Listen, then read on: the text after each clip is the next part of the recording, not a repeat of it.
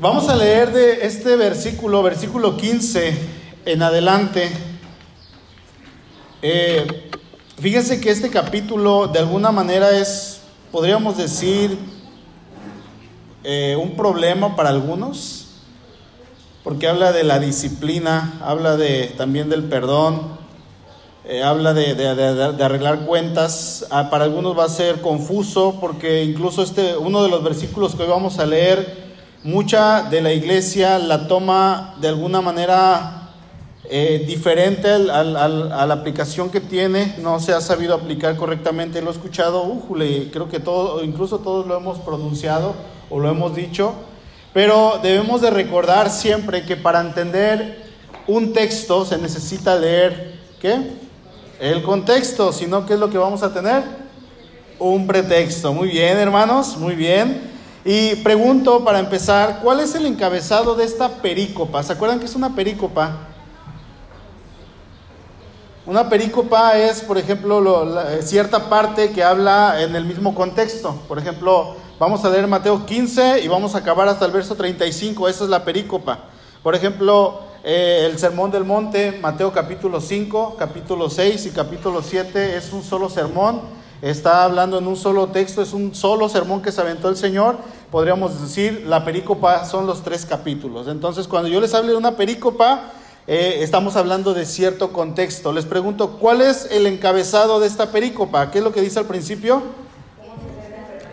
Es lo que dice la Reina Valera 60, ¿verdad? Bien, antes de comenzar, quiero que pongamos, hermanos, mucha atención en estos versos y ahorita en su lectura, si quieren marcar con el plumón, con la, o se los graban de memoria, yo no sé, quiero que me digan así de manera rápida para ustedes cuáles son los cinco versos más importantes. El título de esta noche es Perdonar. ¿Por qué hacerlo? Dígale a su vecino, ¿por qué? No, no sé si les ha tocado que, que alguien les dice, pues ya perdona, ¿y por qué lo voy a hacer? ¿Por qué? No, yo no quiero hacerlo, no me nace. Y a veces no queremos cuando la Biblia misma nos lleva y nos manda a perdonar, ¿verdad? Entonces, busquen ahí en estos versos cuáles son los cinco versos, igual quédenselos para ustedes, los cinco versos más importantes. Y dice el verso 15, por tanto, si tu hermano peca contra ti, ve y repréndele estando tú y él solos. Si te oyere, has ganado a tu hermano. Mas si no te oyere, toma aún contigo a uno o dos para que en boca de dos o tres testigos conste toda palabra. Si no los oyere a ellos, dilo a la iglesia. Y si no oyere a la iglesia, tenle por gentil y publicano. De cierto os digo que todo lo que atéis en la tierra será atado en el cielo, y todo lo que desatéis en la tierra será desatado en el cielo. Otra vez os digo que si dos de vosotros se pusieren de acuerdo en la tierra acerca de cualquier cosa que pidieren, les será hecho por mi Padre que está en los cielos. Porque donde están dos o tres congregados en mi nombre, allí estoy yo en medio de ellos. Entonces se le acercó Pedro y le dijo, Señor, ¿cuántas veces perdonaré a mi hermano que pequé contra mí? ¿Hasta siete? Jesús le dijo, no te digo hasta siete, sino aún hasta setenta veces siete. Por lo cual el reino de los cielos es semejante a un rey que quiso hacer cuentas con sus siervos. Y comenzando a hacer cuentas, le fue presentado uno que le debía diez mil talentos. A este, como no pudo pagar, ordenó su señor venderle y a su mujer e hijos y todo lo que tenía para que le pagase la deuda. Entonces aquel siervo postrado le suplicaba diciendo, Señor, ten paciencia conmigo y yo te lo pagaré todo. El señor de aquel siervo, movido a misericordia, le soltó y le perdonó la deuda. Pero saliendo aquel siervo halló a uno de sus consiervos que le debía cien denarios y haciendo de él le ahogaba diciendo, págame lo que me debes. Entonces su consiervo, postrado a sus pies, postrándose a sus pies, le rogaba diciendo, ten paciencia conmigo y yo te lo pagaré todo. Mas él no quiso, sino fue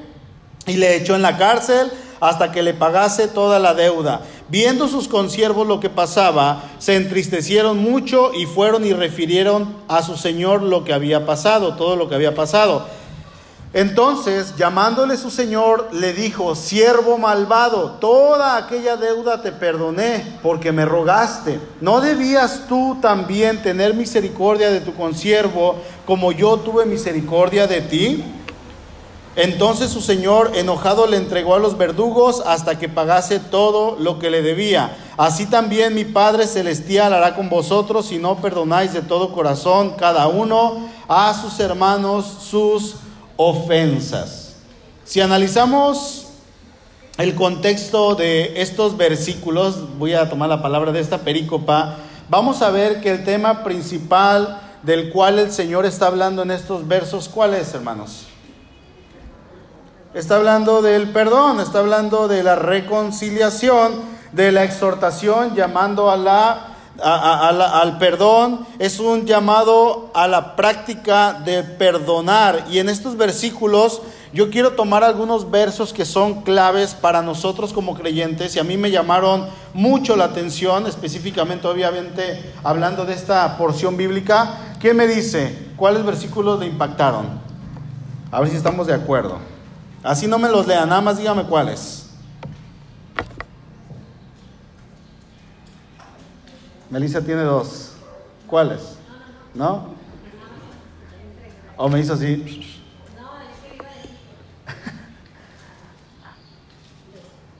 A ver, hermana Amelia, ¿cuáles le impactaron?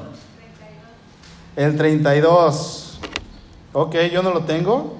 Entonces, llamándole a su señor, le dijo, siervo malo, toda aquella deuda te perdoné. ¿Quién más? ¿Cuál otro, Rafita, cuál te impactó?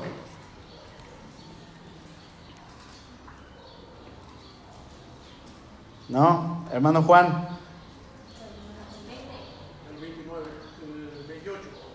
Porque donde están dos o tres congregados en mi nombre, allí estoy yo en medio de ellos, dice Melissa el 28, pero, pero saliendo aquel siervo hay uno de sus consiervos que le debía y le empezó a reclamar, ¿verdad? Lo que el otro le había perdonado, este le fue y le reclamó. Ok, son, son versos que quizá todos vamos a tener versos diferentes. Yo quiero mencionarle los cinco que para mí son los más importantes. Versículo 15. Por tanto, si tu hermano peca contra ti, es el primero, ve y repréndele estando tú y él solos. Si te oyere, has ganado a tu hermano. Verso 19 y 20. Otra vez digo, otra vez os digo que si dos de vosotros se pusieren de acuerdo en la tierra acerca de cualquier cosa que pidiesen o que pidieren, les será hecho por mi Padre que está en los cielos. Porque donde están dos o tres congregados en mi nombre, allí estoy yo en medio de ellos. Verso 22 también fue uno de los míos. Jesús le dijo, no te digo hasta siete, sino aún hasta setenta veces siete. Y verso 35, así también mi Padre Celestial hará con vosotros si no perdonáis de todo corazón cada uno a sus hermanos, a su hermano sus ofensas. Entonces, si analizamos estos versos, nos vamos a dar cuenta de que Mateo capítulo 18, versículo 15 al 35 nos está hablando acerca del perdón. ¿Sí? Pregunta, ¿a cuántos de los que estamos aquí, hermanos, nos cuesta trabajo perdonar? Amén. Sincera, la hermana. ¿Quién más? Bueno, ¿me repites tu nombre? Jessica. Jessica, también Jessica. ¿Quién más? Todos los demás les hacen algo y te perdono, mi amor, le dicen al esposo, a la esposa, a los hijos. Yo creo que todos nos cuesta cierto trabajo, ¿no? Todos tenemos cierta eh, dificultad para perdonar. Hermano varón, ¿cómo perdona a su esposa? Los que están casados, ¿se les hace difícil o es fácil? Hermana mujer, ¿cómo perdona a su esposo? ¿Le es fácil o le es difícil? Porque Fíjense que es bien curioso y esto es algo terrible. Muchas veces podemos perdonar a la persona que nos hace algo fuera de casa, fuera del matrimonio. Yo me peleo con el hermano Juan, me peleo con Luis, me peleo con la hermana Chayito y no pasa nada y seguimos siendo hermanos, seguimos siendo amigos, pero a la persona que menos quiero perdonar es a mi cónyuge. Con esa persona o con ella no quiero nada, ¿verdad? Y nos cuesta trabajo a veces incluso convivir con esta persona que es con la que el Señor más nos, llama a, perdonar, a amar, a respetar, a honrar. Ayer Memo me recordaba de, de una persona que era un líder en una iglesia, un líder fuerte. Y esta persona decía, ah, estaba bien enojada. ¿Y, qué tienes? Le dije, es que ya, ya, va a llegar quincena, dice, y pues tengo que darle chivo a mi esposa. Bien enojado. Le digo, ¿y, y qué tiene? Pues es que trabajo toda la semana, 10, 11 horas diarias para que me paguen y tener que compartir mi dinero con alguien que ni es de mi familia. Y sus hijos ya como de 15, 18 años. Dijeras, ah, está recién casado, está aprendiendo. No.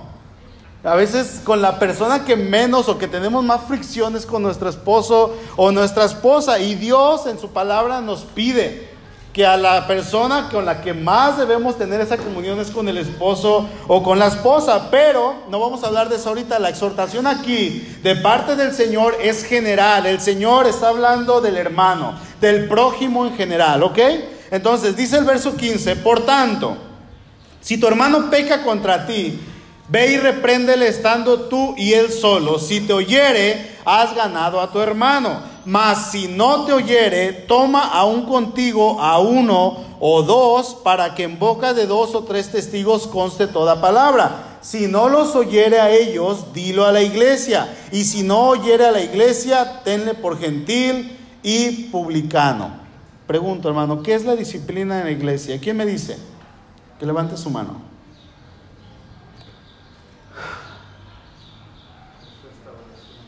Restauración.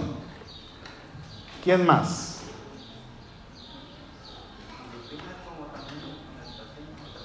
Una amonestación, muy bien, ¿sí? Eh, eh, ¿Perdón?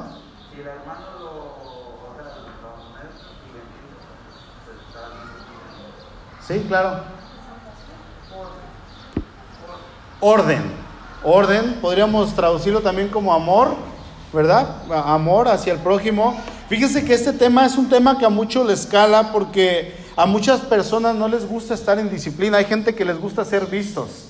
Y cuando el, pastor o algún líder, bueno, o tiene algún problema y lo sientan, ok, no vas a estar así viendo ahorita, vas a estar sentadito, están así como que, ay, no, no, no, no, no puedo estar, eh, ya sea que esté en la puerta o que esté aquí arriba o que esté predicando, eh, y les cala a muchos. Por el contrario, hay otros que dicen, bueno, no me gusta estar en disciplina, no me gusta estar en esta parte, pero yo entiendo que esto es una parte del Señor y el Señor está trabajando conmigo. El Señor está a través de esta situación, a través de los líderes, Dios está trabajando en mi carácter. Pero déjeme decirle, hermano, que la disciplina en la iglesia no solamente se trata de sentar a alguien y quitarlo de cierto ministerio, sino que si la persona a la cual se está amonestando, se está disciplinando, eh, sigue y sigue en este punto de pecar, se puede llegar a cierto grado, que es el máximo grado de disciplina, que es la expulsión de la iglesia de esta persona. Ahorita es que estaba viendo el perrito que estaba entrando, la perrita,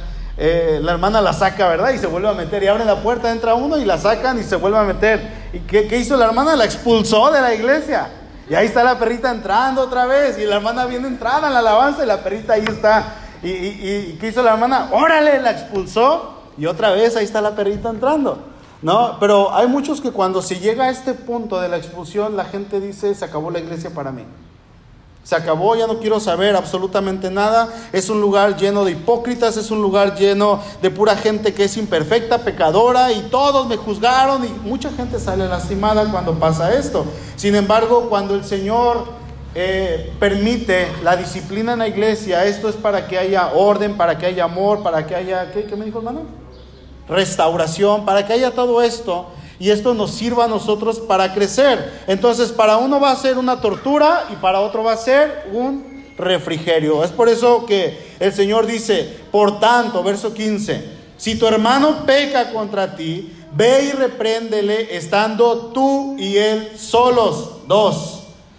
Si te has ganado a tu hermano. Si te ya hiciste las paces. Si te ya recuperaste esa amistad que estaba pasando por alguna tribulación, por algún momento de dolor, por algo.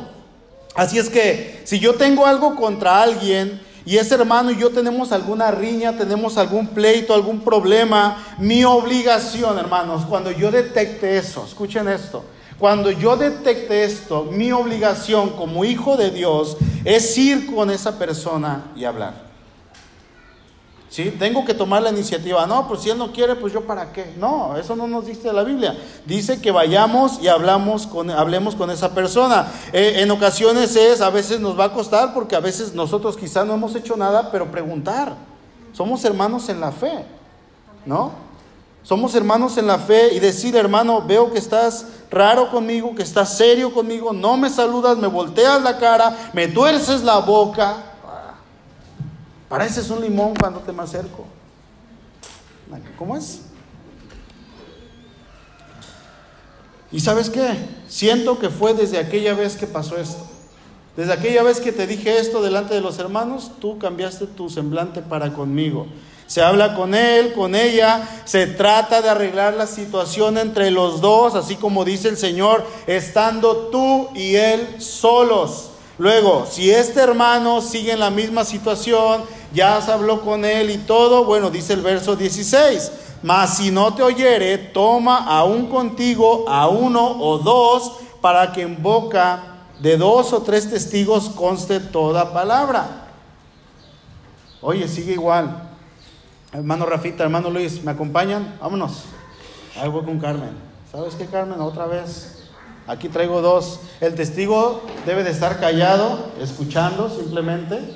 Sí, debe de buscarse o tratar de buscarse un testigo neutro para que no esté ni de parte de uno ni de parte del otro, porque resulta que voy a hablar y el testigo va a decir, sí, yo también te he visto. No, el que está arreglando la situación debe de llevar a dos testigos que sean neutros, que sean maduros, que estén ahí para escuchar, de preferencia sin hablar, solamente escuchando y a lo mejor darle una amonestación, ¿verdad? También diciéndole, ¿sabes qué hermano? Tienes que ceder y abrir tu corazón. Si al final esta persona no entiende, bueno, si entiendes, aplica lo que dice el verso 15. El verso, sí, 15, has ganado a tu hermano. Ok, en la primera no funcionó, pero en la segunda sí. Si no funciona la segunda, se aplica el verso 17. Si no los oyere a ellos, dilo a la iglesia, dice el verso. Y si no oyera a la iglesia, tenle por gentil y publicano. Entonces lo que sigue es poner la situación, fíjense cómo funciona el cuerpo de Cristo. Es poner la situación delante de la iglesia. Ya se hizo en privado, ya se hizo con testigos. Ahora se va delante de la iglesia y resulta que si esta persona no entiende delante de toda la iglesia, ¿qué es lo que pasa? El siguiente paso, se le tiene que expulsar. Se le tiene que expulsar. Ahora, pregunto hermanos, ¿qué pecado tiene que ser tan fuerte para que a una persona se le tenga que expulsar de la iglesia? ¿Qué pecado tendría que ser? ¿Qué me dice? Este, aquel. Los escucho. Quítense el cubreboca, por favor, que no escucho. A ver. ¿Ah? La blasfemia contra el Espíritu Santo, que peca contra el Espíritu Santo. Bueno, a ver, hermana.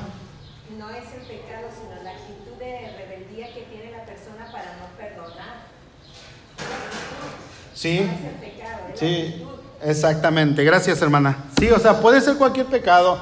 Peca contra Cristo, peca contra el hermano, comete adulterio, comete este, eh, robó algo de la iglesia, le robó a otra persona, eh, etcétera, etcétera. Puede, puede ser cualquier pecado y puede haber multitud de pecados, hermanos, que nos pueden llevar a, a ser disciplinados por parte de la iglesia en algo, pero ¿Qué pecado puede ser tan grande como para expulsar a una persona? Bueno, dice la hermana Rosy, es esa actitud de querer persistir en el pecado. ¿En cuál pecado? En ese pecado en el cual se fue con la persona y se le exhortó y se habló, oye Carmen, otra vez la toma ya porque ya la dije hace rato. Oye, Carmen, fíjate que estoy viendo esto de ti. No me entendió a mí. Ok, voy con dos, tampoco. Voy con toda la iglesia y tampoco. Ella sigue en la misma actitud, sigue en la misma posición. Entonces no es el pecado. O sea, obviamente sí, sino es la actitud de no querer renunciar a ese pecado específico.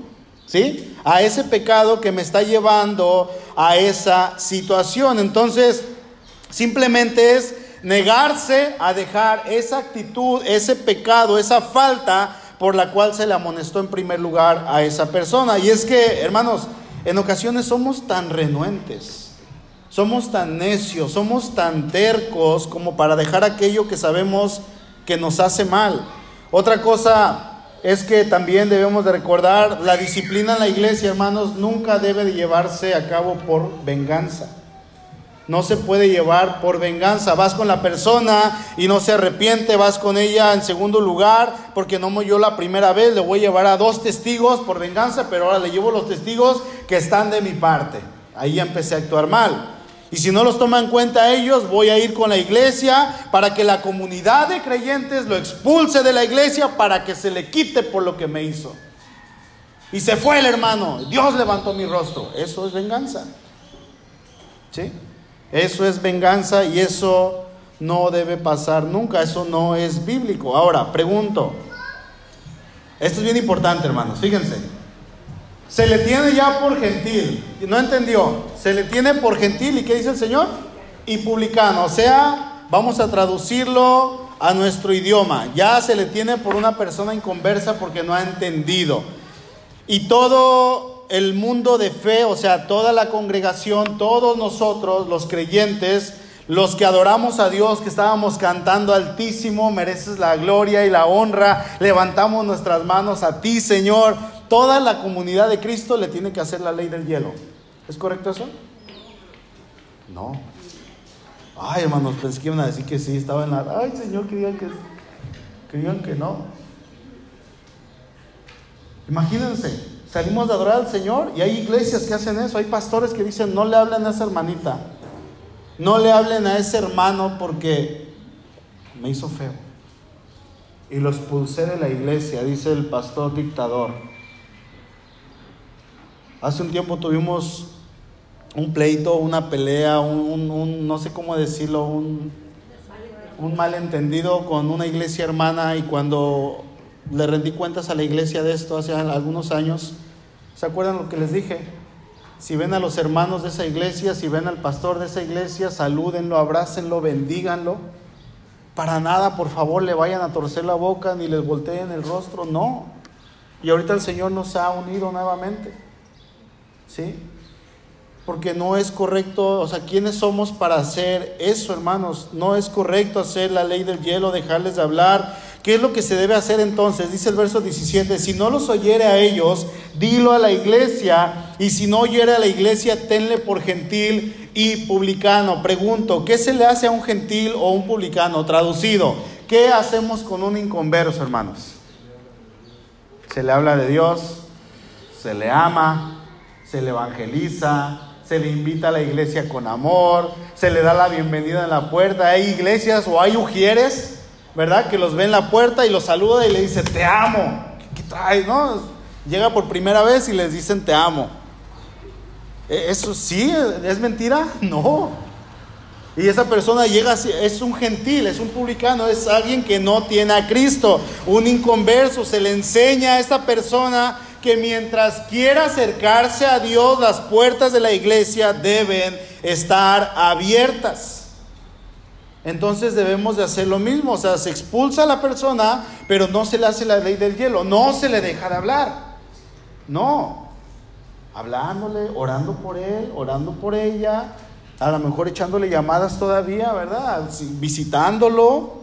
Hay un caso similar en las iglesias, en, en las escrituras, por favor, de una iglesia que pasó allá en Corintios, acompáñenme por favor a primera carta a los Corintios, capítulo 5. Primera carta a los Corintios, capítulo 5. ¿Cuál es el encabezado que está hasta arriba, hermanos? Si me ayudan a leer.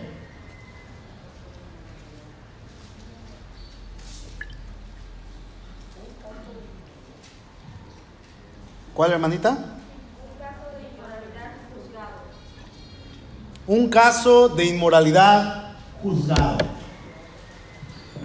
Está hablando de un pecado que podríamos decir, ah, es, es, digno de muerte, es, pero simplemente si lo analizamos entre todos los pecados del mundo es un pecado, ¿sí? Queda en la categoría de pecado.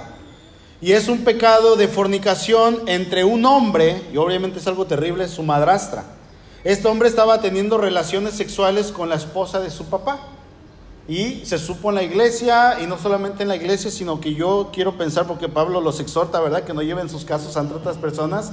Se supo en otras partes Entonces es, es, un caso en el cual las dos personas siguen en lo mismo. Probablemente ya se les había exhortado, ya se les había dicho, la persona que los vio fue y habló con ellos, luego fueron con testigos, luego fueron con la iglesia y siguieron en la iglesia y no se fueron y siguieron en su pecado. Así es que este pecado llega a oídos del apóstol Pablo y dice el versículo 1, primera carta a los Corintios capítulo 5 verso 1. Ahí en su Biblia, por favor, sígame.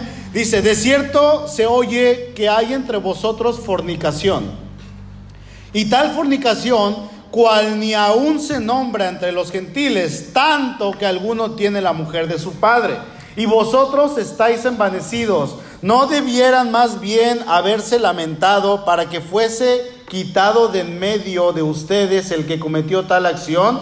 Ciertamente yo, dice el apóstol, como ausente en cuerpo porque no estaba con ellos, pero presente en espíritu, ya como presente he juzgado al que tal ha hecho. ¿Qué decía Pablo? Ya lo juzgué yo, yo, o sea, yo di mi veredicto. ¿Sí? Dice, en el nombre de nuestro Señor Jesucristo, reunidos ustedes y mi espíritu con el poder de nuestro Señor Jesucristo, fíjense cuál es el juicio del apóstol Pablo, el tal sea entregado a Satanás para destrucción de la carne, a fin de que el espíritu sea salvo en el día del Señor Jesús. Ahora, el ser entregado a Satanás no es mandarlo al infierno directamente y decirle te vas con Satanás o eres... No, no, no. El ser entregado a Satanás, Pablo se refiere a expulsarlo de la comunidad de creyentes. Expulsarlo de la iglesia, tenerlo fuera, no tenerlo ya dentro, sino como dice el Señor, ténganlo por gentil y publicano. Trátenlo como un gentil, trátenlo como un inconverso, lo que está diciendo Pablo. Versículo 11, dice Pablo, más bien les escribí que no se junten con ninguno que, llamándose hermano, fuere fornicario, o avaro, o idólatra, o maldiciente, o borracho, o ladrón. Dice Pablo, con el tal ni aun coman. Si él está haciendo esta cosa, dice Pablo, expúlsenlo para que aprenda que esto no está bien, para que él se arrepienta.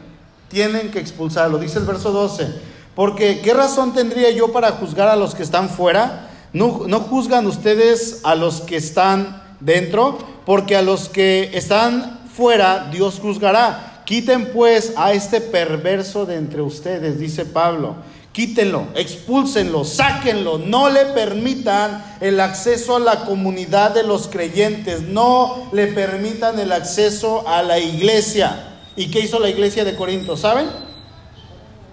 Lo expulsó, obedecieron. Ahora, pasó un tiempo, ¿sí? Yo pregunto, ¿esto sirve? ¿Sirve expulsar a una persona de la iglesia? Porque hay pastores que dicen, es que sí, yo sé que dice la Biblia, yo sé que lo dice el Señor, pero hermano, es un caso muy fuerte. Hermano, eso es que eso, es ya tratar, ni que fuera yo quien, pues el Señor nos está dando la autoridad. Y no es Pablo, cuando Pablo dice, dice el Señor, no yo. Y luego dice, digo yo, no el Señor, tómenlo a cuenta, lo estoy diciendo yo. Y luego dice Pablo, ahora dice el Señor, no yo. ¿Verdad? Aquí lo está diciendo el Señor. Aquí lo está diciendo el Señor. Vamos a la segunda carta de Corintios, por favor, capítulo 2. Segunda carta de los Corintios, capítulo 2. Vamos a ver si la expulsión de la iglesia sirve. ¿Cuál es el encabezado? Versículo 5 arriba, ¿qué dice? Pablo perdona al ofensor, dice el verso 5, pero si alguno me ha causado tristeza, fíjense, está hablando de este mismo tipo. Ahora, pasó tiempo, no pasaron dos meses para que Pablo les escribiera la segunda carta. Por ejemplo, tenemos la carta de Tesalonicenses, la primera carta, la segunda carta se escribió dos semanas después. Dos semanas después, Pablo escribe la segunda carta. Para llegar a la segunda carta de Corintio, de Corintios, de, de, los Corintios, resulta que Pablo escribió cuatro cartas. Tenemos la primera y la cuarta. O sea que la segunda y la tercera se perdieron con el paso de los años. O sea, imagínense cuánto tiempo tuvo que haber pasado y este hombre fue expulsado de la comunidad, ya no se le aceptó en la iglesia, se le, se le exhortó y lo expulsaron y dice, pero si alguno me ha causado tristeza, no me la ha causado a mí solo, sino en cierto modo, por no exagerar, a todos ustedes. le basta a tal persona esta reprensión hecha por muchos. Así que, al contrario, ustedes más bien deben perdonarle y consolarle para que no sea consumido de demasiada tristeza. ¿Se dan cuenta qué pasó con esta persona? Se arrepintió. Estaba triste. O sea que era un creyente. Era alguien que cuando lo expulsaron realmente le dolió. Y dijo, ya no lo voy a hacer. Y estuvo triste. Yo no sé si estuvo deprimido, quiso entrar, estaba en la puerta de la iglesia tirado. Por favor, déjenme entrar. No me importa morir por Cristo, que me persiga. No a lo mejor, yo no sé qué hizo esta persona. Pero dice, le basta a esta persona tal reprensión hecha por muchos. Verso 8, por lo cual os ruego que confirméis el amor para con él, porque también para este fin les escribí, para que para tener la prueba de si ustedes son, son obedientes en todos. Y al que ustedes perdonan, yo también, porque también yo lo he perdonado. Si algo he perdonado por vosotros, lo he hecho en presencia de Cristo. O sea, Pablo dijo, ya vi que si hay arrepentimiento, ya me llegó la noticia, yo también lo he perdonado. Y dice ahí más adelante en esa misma carta que la tristeza que causa el mundo es una tristeza para muerte, pero la tristeza que viene de Dios es para salvación. Así es que este hombre se arrepintió con tristeza que venía de parte de Dios y su alma fue reconfortada, ¿sí? Dice el verso 11, para que Satanás, fíjense hermanos, para que Satanás no gane ventaja alguna sobre nosotros, pues no ignoramos sus maquinaciones. A Pablo le llega la noticia de que este hombre se arrepintió cambió su manera de hacer, de, actuar, quería regresar y de que quería ser restaurado. Y Pablo dice, déjenle la entrada, déjenlo pasar, adelante, que regrese a la comunidad de Cristo. Les, les, leo de nuevo los versos que acabamos de leer. Verso 6. Le basta a tal persona esta reprensión hecha por muchos. 7. Así que al contrario, ustedes más bien deben perdonarle y consolarle para que no sea consumido de tanta tristeza. Por lo cual les ruego que confirmen su amor para con él. Verso 11, para que Satanás no gane ventaja alguna sobre nosotros, pues no ignoramos sus maquinaciones. Ya déjenlo entrar, pues este hombre era salvo y era un miembro de la comunidad de Cristo tiene que entrar a casa porque Satanás lo puede ganar y hacer que se pierda por completo. Es lo que está diciendo Pablo, regrésenlo y restáurenlo, ya que entre. Regreso a la pregunta, ¿sirve hermanos la expulsión dentro de la iglesia? Por supuesto que sí.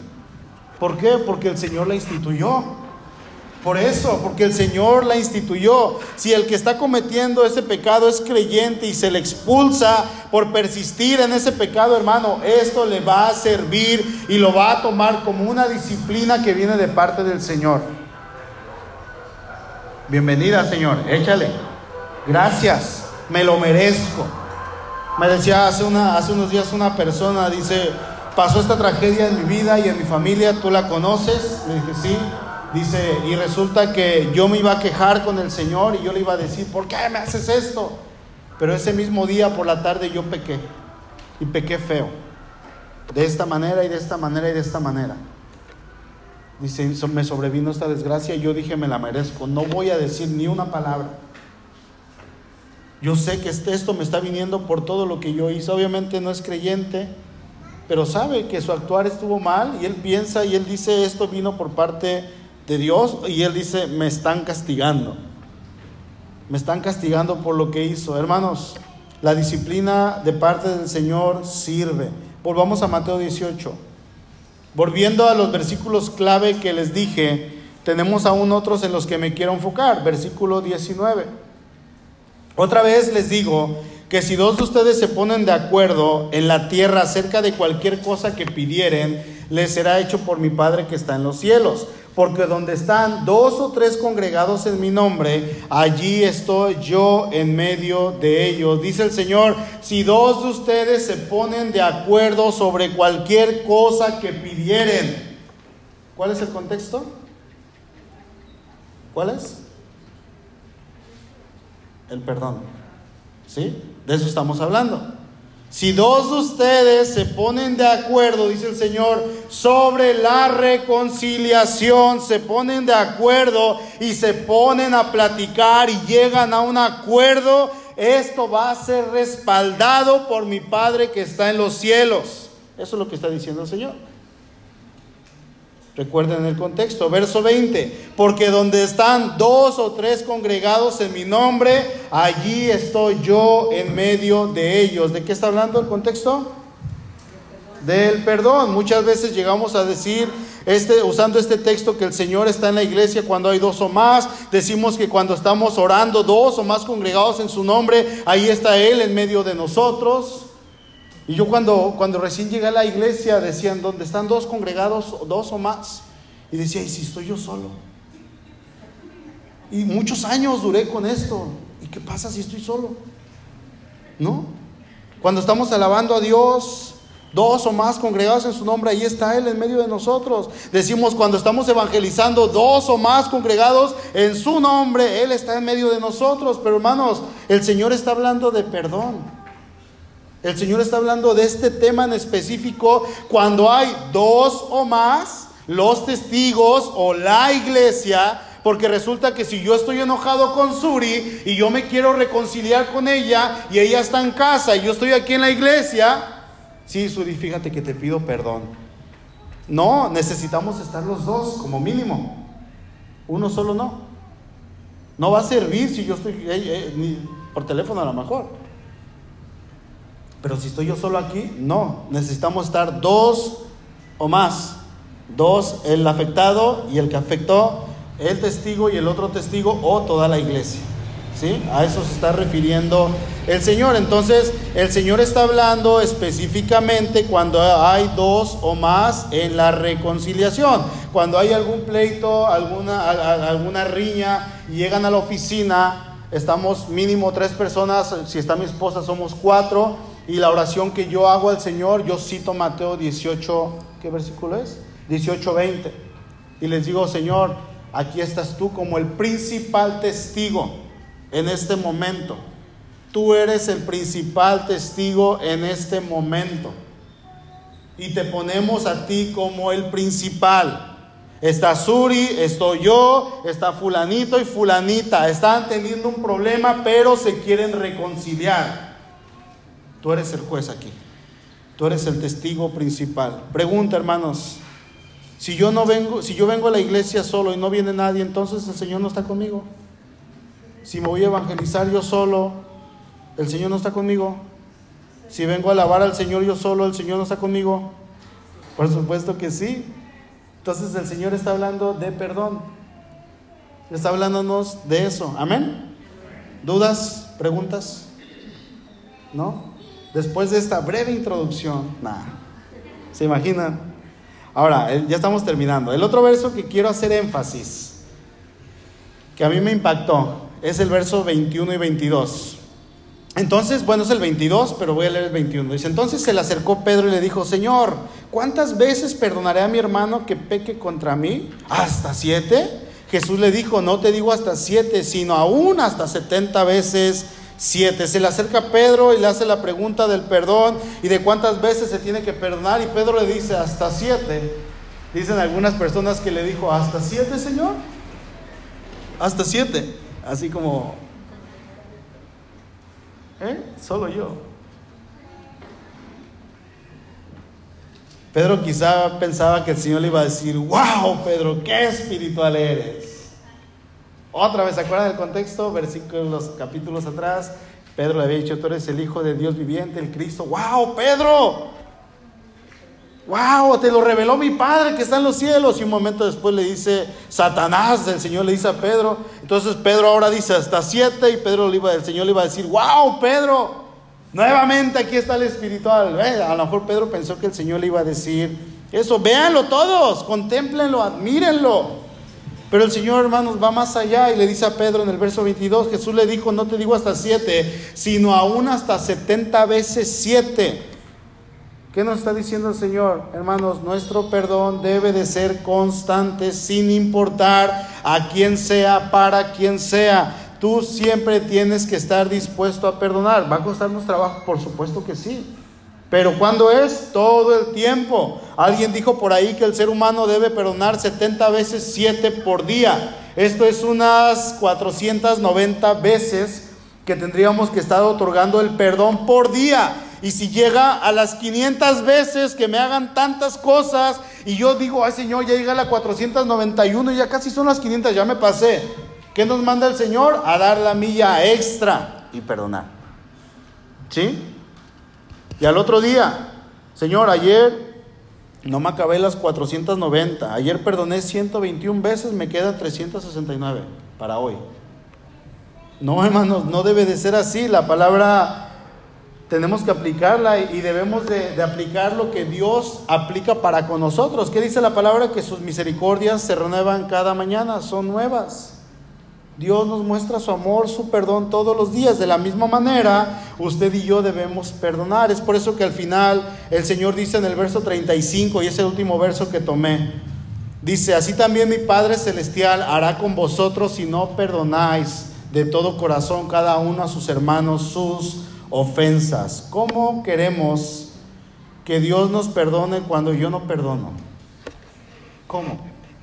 Señor, perdóname, pero yo no quiero perdonar.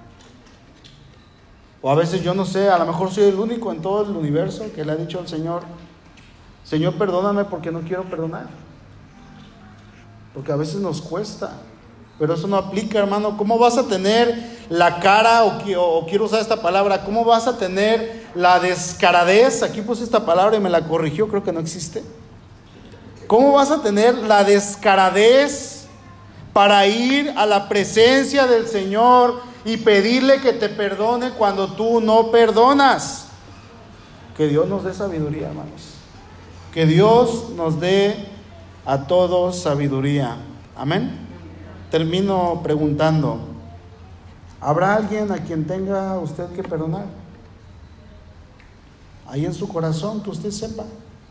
Su esposo, su esposa, su papá, su mamá, el vecino, el jefe, el primo, el hermano en la iglesia, hay rencor, odio, dolor